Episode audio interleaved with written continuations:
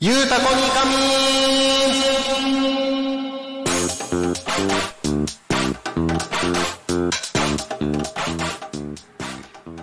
さあ、時刻は16時を迎えました。皆さん、こんにちは。お仕事、お疲れ様です。ゆうたこにかみのお時間がやってまいりました。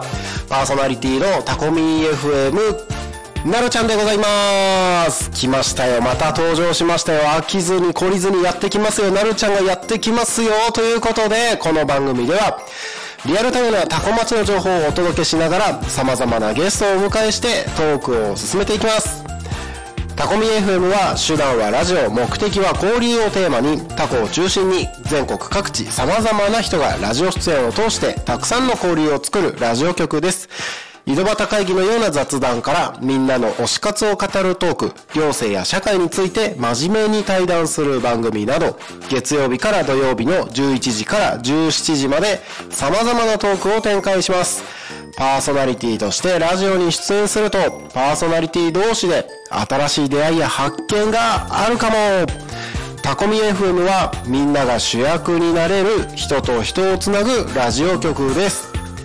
はい。ということで、今日一日いかがお過ごしだったでしょうか？今月のテーマがございます。今月のテーマは新生活ということで今週のテーマ今週のテーマに行きましょう。今週のテーマは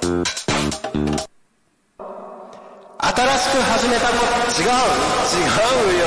新生活。新生活の思い出。バカバカバカバカバカ。ずっとね先週の台本読んでるから間違って先週のテーマ読んじゃったじゃん。あのあの今週のテーマは新生活の思い出でございます。今日ね、たくさんコメントいただいてましてね、ごめんなさい、テーマ間違っちゃった。あの、新生活の思い出ですよ。新生活の思い出ということで、はい、コメントたくさん募集しております。コメントはですね、ツイッター、メール、えー、そして、ファックスなどで募集をしております。どしどしコメント乗っけてください。ということで、えー、ツイッターはね、ハッシュタグタコミン、シャープひらがなでタコミン。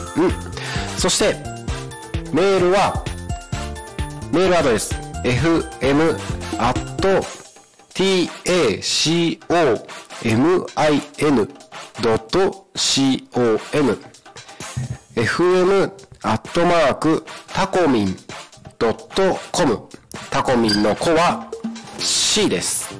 そして、ファックス番号。ファックスは0479-74-7573 0479-74-7573でお待ちしております。たくさんコメントいただいてますので、えー、そちらの紹介をしていきたいと思うんですけれども、その前に、えー、大ちゃん、音響の大ちゃん。えっ、ー、とね、YouTube 見てる人にね、きっと届いてると思うんだけど、この僕の右上にある、えー、ロゴがね、さっきの収録の人のやつになってると思うので、え っと、ゆうたこにかみんにした方がいいと思います。はい、ということで、えー、やっていきましょう。えー、ハッシュタグタコミンでコメントがいくつかね、この、えー、数時間の間に届いております。というか、これ前の、昼タコに仮眠の時間のやつだったのかな？はい。えー、下野マナさん。下野マナ、あと、ラジオパーソナリティさん。早めのお昼ご飯を食べながら、タコミン視聴しました。私は、パーソナリティのなるちゃんさんの姿が見たいので、YouTube から楽しむのが定番になっています。アットホームな雰囲気が良きということで、ありがとうございます。私のこのイケメンの姿を見に来てくださってるのですね。ありがとうございます。そうなんです、そうなんです。かっこよすぎてもう眩しくて画面がどんどん白飛びしそうになってるぐらいな感じなんです。ありがとうございます。はい、あの、ありがとうございます。あの、くだらないことを申し上げてしまいましたが、ましたが、えー、早めのお昼ご飯食べながら聞いてくださったマナさん、下野マナさん、ありがとうございます。あの、YouTube から楽しむのが定番になっています。ん？これ、頼、頼むのが？楽しむ、た、うん。楽、楽しむのが定番になっています。だってありがとうございます僕の姿が見たいなんてあのー、だいぶマニアックな方がいたもんですね。ありがとうございます。あの、YouTube でもね、楽しんでいただいている方々いらっしゃるようで、とても嬉しいです。リスラジで聞いてる方もいらっしゃいますし、YouTube で聞いてる方もいらっしゃれば、聞き逃し配信で楽しんでる方もいらっしゃるということで、タコミ FM 本当にね、たくさんのところから聞いてくださって本当に嬉しいです。僕もね、この姿が見られて恥ずかしくないようにですね、自分磨きを磨自分磨きに磨きをかけてどんどん頭を光らせていこうと思っておりますのでぜひよろしくお願いします。はい。ねあのー、もう僕はねこの剥げ上がってきた頭をですね活用できる方法はないかとどんどん磨きをかけて髪型を研究しておりますのでハゲだけにね。磨きをかけていきたいと思ってますので よろしくお願いします。その変化もぜひ YouTube で見届けていただければと思います。はい。えー、ハッシュタグタコミン他にもコメントあります。これ多分昼タコの時間ですね。昼昼タコに仮眠の時間にいただいたものですね。えーと、タコワインの話をしたんですよね。タコワイン美味しいですよ。私はロゼが好きです。船越ワイナリーさんでの販売日は毎月20日から26日。道の駅で買えます。だそうです。そうなんだね。普段は道の駅で買えて20から26日は船越ワイナリーさんに行って購入することができると。タコワイン飲みたいんです。飲みたいんです。飲んでみたいです。味わってみたいです。ねどんな違いがあるのかっていうかなんかね普通にタコのワインですからね。どんな味がするのか気になるところです。はい。ということでどしどし、えー、メールファックスツイッターでねメッセージ募集しております。今今週のテーマはえーと違うまた先週のテーマ言おうとしちゃった。今週のテーマは新生活の思い出。です。どしどしお待ちしております。はい。新生活の思い出ですよ。もうね語れば語るほどいろいろとあるんですが月曜日はね僕新生活の思い出っていう話で中学校に入学した時の話をしたんですよ。うん。それで今日は大学に入学した時の話をしたんですよ。今日の昼ね。大学入学した時の話をした。で中学校に入学して大学に入学したってことはその間の高校があるわけですよね。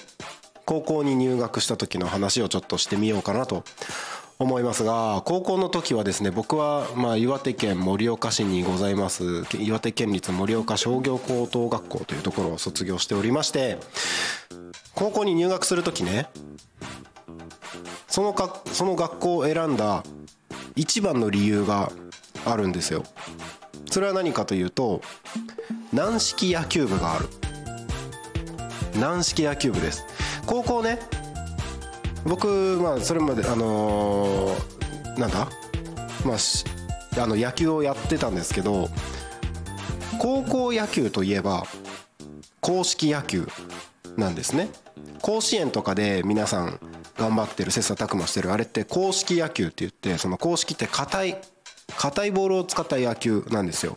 えっ、ー、とあれは今今はコルクかな？中にコルクが入ってるボールにその糸糸というか紐とかを巻きつけて最後にあの専用の革で包んで縫い目を縫ってやってるあのいわゆるプロ野球とかでも見る真っ白に赤いね？あの縫い目がある。あのボールですよ。あれが公式の野球です。その公式野球っていうのが高校野球では一般的なんですけれども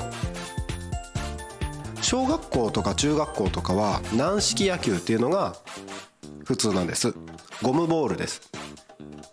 縫い目が縫い目もゴムなので縫い目の形をしてるだけでゴムで成形してるだけで真っ白い野球ボールです、まあ、これ、あのー、野球したことある方は分かるかと思うんですけれどもこの軟式ボールを使った野球っていうのがまあえー、まあ小学校の野球チームとか中学校の野球部とかが使ってるんですね、まあ、あの小学校の野球に関しては場所によってはあのリトルリーグって言って公式野球を使うものも公式の球を使うとこもあったりするのでうんとまあ公式とか軟式とかまあその2つのね野球の種類があるんですよ。僕は小学校の時は公式の野球のチームリトルリーグっていう方に入ってました。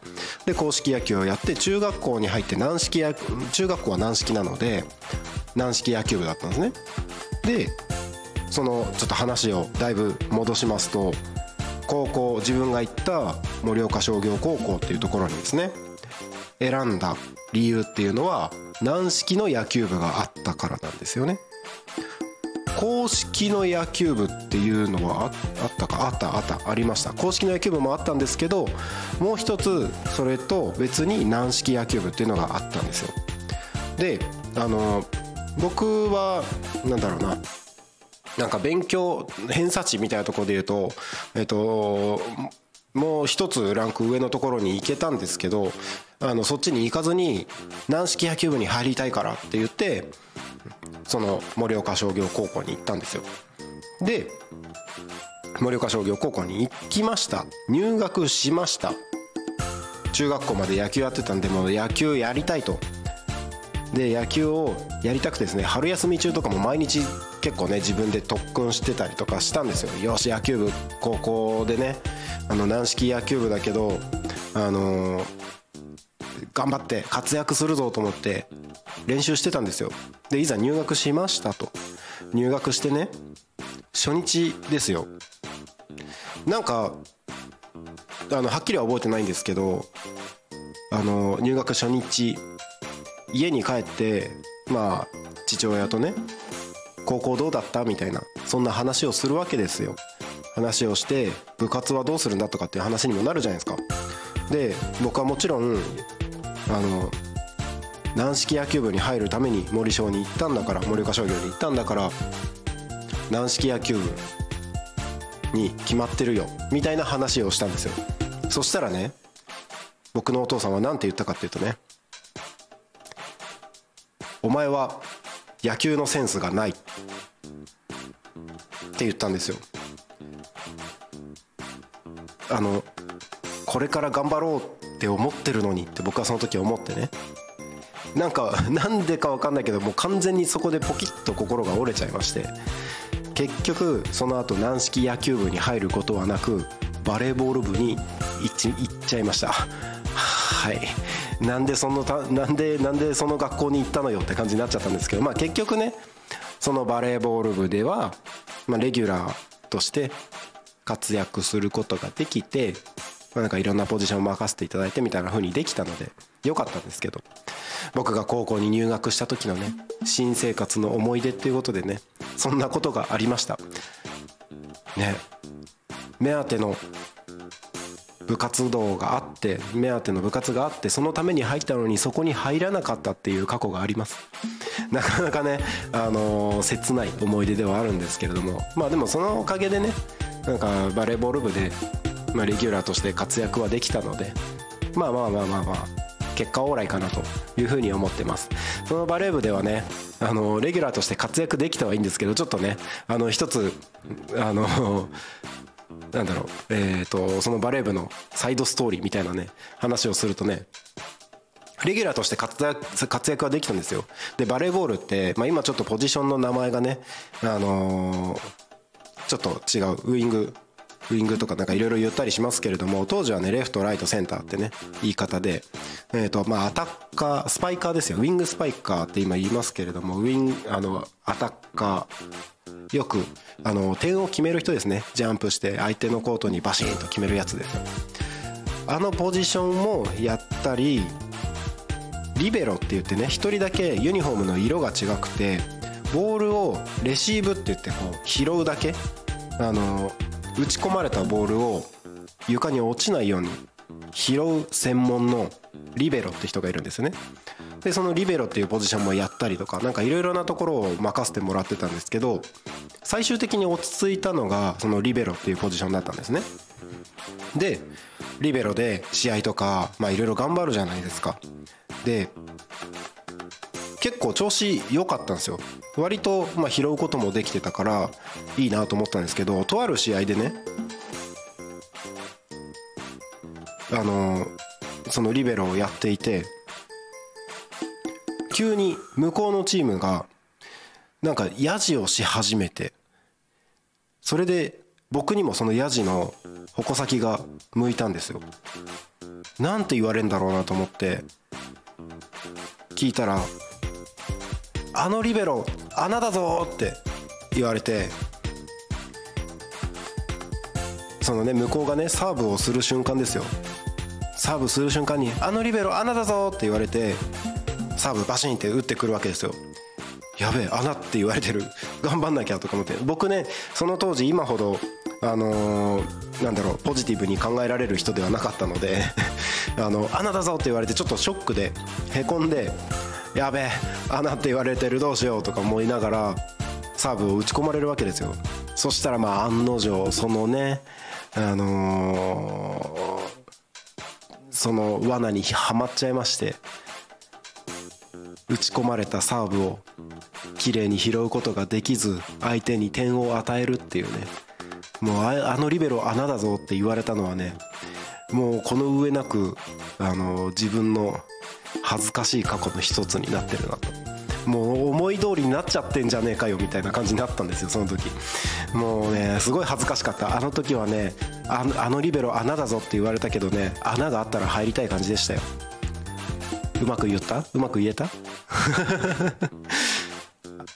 そんなそんな過去がありました。はい。まあね新生活の思い出ってことでねあのー、自分の過去の思い出をつらつらと喋ってますがなんかねそんないろいろね新しい生活の中での思い出があればねぜひぜひどしどしコメントをね Twitter メール、えー、そしてファックスでお送りいただければ一緒におしゃべりできますのでどんどん送ってください。ということでただいま時刻は4時28分を迎えるところです、えー、この短時間で何かえー、新しいタコ町の情報があったかな？タコ町について調べてみるコーナーに行ってみましょう。ツイッターでタコ町と調べた時に出てくる何かの情報について、えー、取り上げて、えー、雑談をしていくというコーナーでございます。はい。タコ町と今調べるとですね出てきました。えーとうん。地元民にしか通じない読み方ってありますよねみたいなツイートが上がってます。その中にタコ町っていうのが入っててうんと難しい文字じゃないのに何て読むかわからない。何て読むかわからない。正しい読み方これで合ってんの？みたいなちょっと疑問になる読み方の地名ってありますよね？みたいな話ですね。確かに。タコ町って一発で読める人ってそんなにいないのかな？たなんか一回言われたのはタゴ町とかって言われたことありますけれどもなんかそういうところありますよね。うん。あのー、この人はなんか白いとか言ってますけど白井白井ですよね多分。名字的には白井さんとかっていたりするので。うん。何て読むかわからないのは多いですよね。そもそも千葉県って難読の地名が多いですよね。多古町の横にも匝瑳市ってありますけど匝瑳市は僕は読めませんでした最初。難しいのよ。難しいのよ。結構そういうとこ多いですよね。今はねあのいすみ市ってありますけどあのいすみもひらがなですけど漢字だったら全然読めないですしね。なんかそういうところがすごいいっぱいあって。あのもともと住んでた八千代市でもね読めない地名って結構あったんですよ。あの上上久保。神の漢字で言うとね漢字で言うと神って書いてゴッドの神ですよ。神って書いてえっ、ー、とまあ久保さん名字で久保さんとかっているじゃないですか。あの久しいに保つ保険の方って書くやつ。あれで3文字で紙久保って書くやつなんですけどあの僕間違ってたらやばいなこれ。あれの正しい読み方ってその八千代市の地名の話ですよ。それ確か芋の久保なんですよ。芋の久保八千代市芋の久保って皆さんあのできれば調べてみてください。芋の久保。で調べるとねそうやっぱそうですよ。あのー、芋の久保なんですよ。すごい不思議ですよね。芋芋なの？みたいな。なんか神って文字は芋って読むらしいですよ。そう何だったっけな？なんだっけな。そうなんかでそれ調べたんですよ。なんで芋って読むのかみたいな。うんとそもそもその地名だけじゃなくて神神様のことでなんかそこ芋芋の神とかなんか芋芋っていうのがあるらしいんですよね。ちょっと詳しく詳しいところは分かんないんですけどぜひ気になる方は調べてみてください。ねなんかそんななんだっけ？何の話だっけ？そ地名の話よ地名の話。あのなかなか読みづらい地名がいっぱいあるよっていう話ですね。特に特にっていう話もあれなんですけどタコタコ町の中でも結構読むのが難しい。そう読むのみたいな。なんか普通に読んだらこうなのにそうじゃないのかよみたいな地名ってちょこちょこあったりするんですよね。うん。地名だったりとか人の名前とか。えっ、ー、と日本全国一般的に読まれる名字として及川さんっていますよね及川さん及ぶに川ってやつ。この辺り多古町辺りだとどうやら及川さんは及川さんらしいんですよね。これも結構衝撃でびっくりしました。およって。およかって。かなりびっくりしました。なんかねそういうのもね結構びっくりするのがあったので是非なんかこれ読めなかったよとかびっくりしましたみたいなそんなエピソードがあれば是非それもねコメントいただければあの一緒におしゃべりできますので。是非そういうのもコメントください「ハッシュタグタコミね」はい。なんかね難しい地名とか多いのよ。多いのよ。結構ね難しい。あのタコの中の地名だとねあの大きいって書いて高い。大大きい高いってやつもあれ大高なんですよね。まあ確かに読めるんですけど大高？大高っぽい感じもするじゃないですか。でその大高のすぐ近くに大きいって書いてうんと門構えの門って書く。これ東京のね港区の方には大門って地名があるので大門だと思うんですよ。でも多古町は大門なんですよ。難しい難しい。なんでそういくみたいな感じなんですよ。でそういうのがね結構あるのでなんかもう本当文字って漢字って言葉って面白いなと思います。なんかねそういう そういうね話もあったりとかね。なんか本当千葉県特にその漢字の読み方面白いなって僕は思ってます。はい。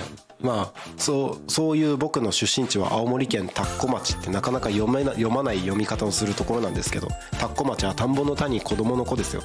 田子町ですよ。一見したら田子町ですよ。でも田子町なんですよ。まあねそんなことをね、まあ言うとりますけれどもみたいな感じですがはい。多古町について調べるとですねえー、そんなところの情報が載っておりましたってなんでそんな話になったんだっけな。そう地名の話をツイートされてる方がいたので地名からですねこう雑談をしてみました。はいということで、えー、時刻はですねただいま4時34分を過ぎたところです。多古町の気象情報に移りましょうか。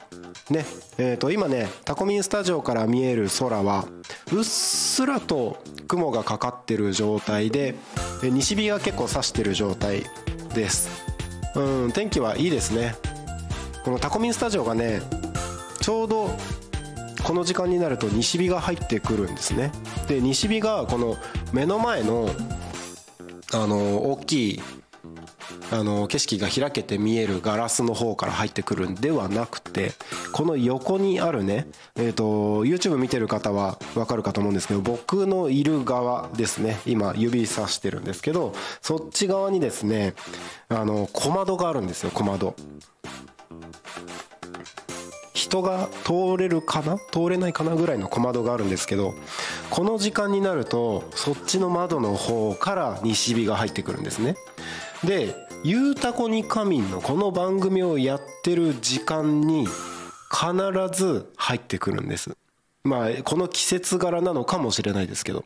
でこの西日を指すその小窓から入ってくる太陽が日の光がちょうど僕のことを照らしてくれるんですね。なんかそれだけ聞くとねすごいいいかもしれないんですけどひたすらこの日差しを浴びながら放送してるわけですよ。暑い暑い。暑いんですよ。はい。という感じでねあのー、天気予報のコーナーですこれ。これ天気予報のコーナーです。あの西日が暑く感じるほどの、えー、天気でございます。はい。ということで、えー、今日は最高気温22度だったんですがこの後6時頃からちょっと曇り空になりまして、えー、明日の朝に向けて13度まで下がります。えー、13度まで下がりますが天気の方は曇りは取れまして夜中のうちに取れまして、えー、13度まで下がった後にもずっと晴れ間が続いて明日の最高気温は21度になります。降水確率は今日の午後は20%ですが明日は10%ということで、まあ、雨の降る心配もなくカラッとすっきりと晴れた天気でまあちょうどよくですね。ちょうどいい気温で過ごすことができるんじゃないかなと思います。今日の夜もねあの割と程よい気温で過ごしやすい気温で過ごせるのかなと思うんですけれども、まあ、14度まで下がるっていうことでね寝る時にこう布団1枚はだけて寝たりしてるとねお腹を冷やしてしまったりとかねあの翌朝ちょっと体調悪い風邪気味になってしまったみたいなあのこの気温のね寒暖差で体調もねちょっとやられてしまいそうになる時期でもありますのでぜひ気をつけてお過ごしください。はいということで多古町の道路交通情報についてお伝えをしましょうか。交通情報に参ります。よいしょ。はいでは行きましょう。交通情報です。えー、事故情報はありません。通行止めや規制の情報もありません。渋滞の情報もありません。今日もタコ町は平和です。はい。これが言いたいがために交通情報をやっております。いいですね。平和なのはとてもいいことですよ。はい。ということでね。ということでね。今日も一日平和にやっていきましょう、えー、そろそろね時刻は4時。まあ38分が過ぎたところですね。はい。残りの時間でねまたいろいろと話をしていきたいと思うんですけれども。はい。今日のテーマは新しく始めたことってまた先週のテーマ言っちゃったよ。違うんですよ。違うんだよ。今週のテーマなんですよ。今週のテーマ。今週のテーマは新生活の思い出です。新生活の思い出。新生活。いろいろとね新しいことがある中でやっぱりね印象に残るものっていろいろとあると思うんですよ。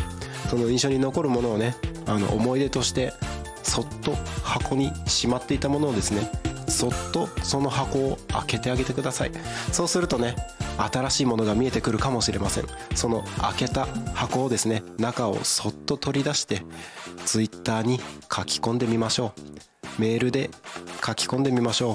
ファックスに書き込んでみましょう。送ってみましょう。ということでねコメントたくさん募集しております。今週のテーマは新生活の思い出ということでやっております。はい。いかがですか？新生活。あのねいろいろ出てくるんだよ。新生活の思い出言おうと思えば言おうと思うほどたくさん出てきますよ。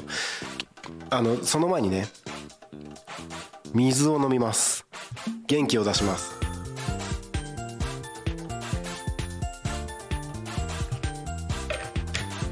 いいですね。水は大事。はい。ということで新生活の思い出ということでコメント募集しております。僕はですね新生活の思い出ということで中学校に入った時のお話先ほどは高校に入った時のお話、えー、一昨日はですね大学に入った時のお話という形でお話をしてきました。新生活っていろいろあるんですよね。いろいろあるんですよ。いいこと。まあ大体ねワクワクしてる中でいろんなことをやっていくので記憶にも残りやすいし何もわからない中でチャレンジするっていうところもあるので、えー、結構うん、印象に残る出来事も起こりやすいですよね。はい。ということで、新生活の思い出募集しております。あのー、もう本当に直近の新生活っていうと僕はやっぱりこの今住んでいるタコミ FM があるタコ町に移住をしてきた時がやっぱり直近の新生活になりますのでそこの新生活の思い出っていうことになります。あのー、タコ町。ああ。一個思い出しました。タコに来た時の思い出。あのー、僕ね YouTube やってるんですよ。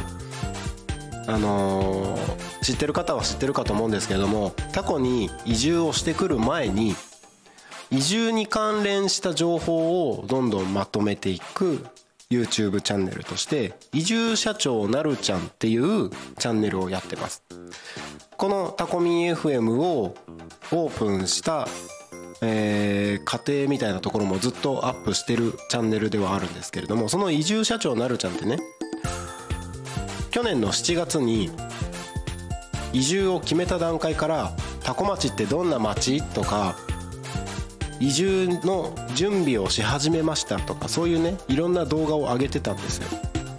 だからうんと多古町の一部の方はどうやら多古町にこの人が来るっぽいみたいな感じで僕の動画を見てくださってた方がちょっといたみたいなんですよ。なんですよ。で本当にありがたいなと思うんですけれどもあの例えばね最初相談させていただいた移住コーディネーターの方とかその周りの方々とかにはまあ僕がねあのぜひ見てくださいって言って直接話してるのもあるんですけれどもあの見てくださった方がいてで一番びっくりしたのはあの引っ越しして初日とかまあなんか一段落ついたタイミングでお隣さんとかに挨拶に行くじゃないですかご挨拶に。でご挨拶に行ったんですよ。えっ、ー、とまあうちの周りの家、えー、3軒ぐらいのところにご挨拶に行きましてあよろしくお願いしますみたいなねいろいろとなんか立ち話しながらちょっと挨拶してなんかお野菜なんかもらっちゃったりなんかしてあのやるわけですよやってややった中の3軒目よろしくお願いしますってご挨拶行くじゃないですか。行ったらねあの YouTube の人でしょ？みたいな風に言われたんですよ。なんかあのちょっと表現あのちょっと違うかもしれないですけど。この辺に YouTube の人が引っ越してくるって聞いてたからさみたいな。そんな風に言われてへえと思って YouTube ってそんな風に使えるの？みたいな。あの引っ越しした時にもうすでにこの人知ってるみたいな感じになるのか？みたいな。びっくりしました。新生活の思い出ということで僕がね引っ越してきた時の引っ越しの挨拶ご挨拶の時にですね。あのご近所さんにご挨拶に行ったらもう自分のことをすでに知ってたっていうね。あのそんな思い出がありました。そんなストーリー出来事がありました。はい。いかがでしょうか？皆さんそういう経験ありますでしょうか？なんかね新生活引っ越した後のねご挨拶とかも結構ドキドキするのでどんな人なのかなとかね。あのー、そういう時のエピソードとかでもぜひぜひ載せてコメント載せていただければあのー、一緒にたくさんおしゃべりをしましょう。はい。ということで時刻がですねそろそろ4時45分を迎えようとしているところでございます。そろそろね終わりに差し掛かってきたところなんですけれどもこの辺りで明日の番組明日放送される番組の紹介に行きましょうかね。はい。明日5月11日木曜日はですね、えー、タコミ FM のリアルタイムの放送時間11時から17時になってます。その11時から17時に放送される放送のご案内です。番組のご案内です。11時お昼の帯番組「昼タコに仮眠」こちらパーソナリティにグリコさんをお迎えお迎えじゃないんだよな。パーソナリティなんだよな。パーソナリティにグリコさんがお届けをします。はい。あのどんな方なのかはお楽しみということで。その後ですね12時から12時30分衛星マイスター石渡京子と吉川上泉のお昼のハッピーライフ。ということで30分こちらも生放送でお届けをします。はい。あのー、石渡京子さんと吉川上泉さん。このお二方がですね、えー、まあお昼生放送であのトークを展開していくということでなかなかねあの面白いお二方になってます。あのゲストであのなんだっけ開局記念番組の方でねあのタコミンの集いっていう番組でゲストでお越しいただいたんですけどもなんかもう話が止まらない。あのいろいろとね話したいこともいっぱいあったんですけどその続きはぜひこの明日の12時から12時30分のお二方の番組衛星マイスター石渡京子と吉川上泉のお昼のハッピーライフこちらの番組を楽しみにしていただければと思います。はい。そしてその後ですね間が空きまして15時45分から15時55分富山かなりのリカボンクラブという番組が始まります。こちらの番組はですね富山かなりさんという方この方ですねあの鎌倉 FM っていう鎌倉のコミュニティ FM で番組持ってらっしゃる方なんですね。その方がタコミ FM でも番組やりたいということであのクラウドファンディングご支援いただきましてあの始めることになりました。この富山かなりさんが始める富山かなりのリカボンクラブということで、ね、あの本を科学的にサイエンス的にあの理科的にって言ったらいい？あのごめんなさい。僕あのあんまり、あのー、頭が良くなくて科学とかサイエンスとか理科とかどれがどれなのかがあんまりよく分かってないんですけれども理科本クラブっていうところでこの理科的に本を読み解いて、えー、その本のえー、中身をですね紹介していくというような番組になっております。こちら10分番組になってますので10分あっという間に過ぎてしまうので聞き逃すことなくぜひお楽しみください。もちろんね聞き逃し配信もやってますのでそちらでもお楽しみいただければと思います。はい。その後ですね16時から17時夕方の帯番組「ゆうたこにかみん」こちらもパーソナリティ私でやってまいりますのでぜひお楽しみください。はい、ということで明日もですね、11時から17時までリアルタイム放送をやっていきます。タコミ FM は11時から17時まで、えー、リスラジでリアルタイム放送をやっておりまして、放送した番組は全てえー、聞き逃し配信という形で YouTube と各種ポッドキャスト Apple、Spotify、Amazon、スタンド FM にて聞き逃し配信で楽しむことができます。いかがでしたでしょうか？本日のゆうたこに仮眠ですね。そろそろ終わりが近づいてまいりました。今週のテーマということで新生活の思い出募集しております。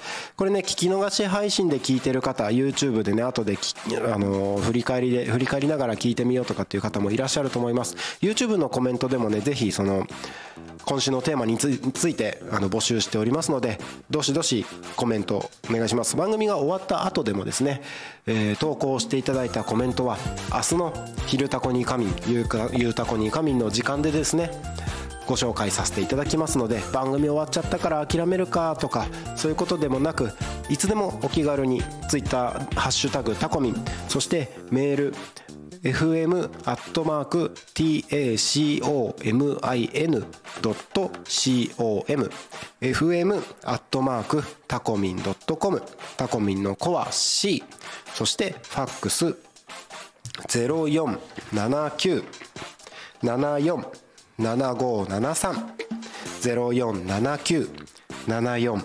7573で番組の放送時間以外でも夜中でも いつでも募集しておりますのでぜひぜひコメントの方たくさんお送りいただければと思います。はいお時間が4時50分を迎えました。この番組はそろそろ終了となります。明日の「昼タコに仮眠」の時間はですねお昼11時から始まります。その時間パーソナリティグリコさんがお届けしていきますので僕がまたお会いするのは明日のこの時間ゆうたこに仮眠の時間になります。それでは本日のゆうたこに仮眠はここまで。お相手はタコミ FM なるちゃんでした。また明日お会いしましょう。またね